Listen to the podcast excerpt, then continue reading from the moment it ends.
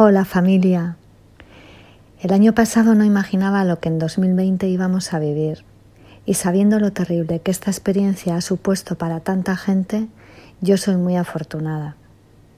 En lo personal y en lo profesional he compartido la perplejidad de los primeros momentos, la incertidumbre de lo desconocido y también la responsabilidad y la aceptación de un nuevo tiempo que nos llamaba a estar comprometidos en un mismo objetivo, aprender a vivir de otra manera para protegernos. Tanto a nivel personal como profesional, recuerdo muchísimos ejemplos. Me he mantenido conectada con muchas personas, familia, amigos, vecinos, clientes, equipo, y en todos he encontrado el valor que tiene la persona. Generosidad, empatía, prudencia, valentía, esperanza, conocimiento, colaboración. Vivir en un entorno silencioso y sencillo me ha aportado el punto de partida que he necesitado para recorrer día a día otra forma de estar y me he sentido muy unida a todo lo que quiero.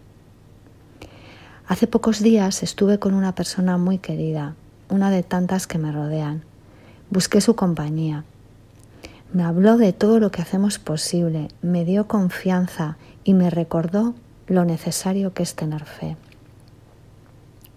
Y yo detenida escuchándole en un tiempo precioso, identifiqué mi esfuerzo y mi entrega y me alegré de saber que esa voz tan sabia me confirmaba lo que ya sabía, que es entre todos como se consigue avanzar, que la buena voluntad mueve montañas, que el lenguaje que parte desde nuestros corazones es universal.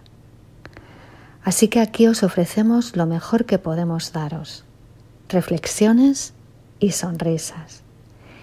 Es cierto que en algunas ocasiones nuestra alegría se ha apagado o se ha tornado seria, asustada o enfadada, pero cuando hemos recuperado el ritmo de la respiración tranquila y nos hemos cuidado, de nuevo han brotado llenas y cálidas, reconociendo mucho amor para disfrutarlo y seguir compartiéndolo.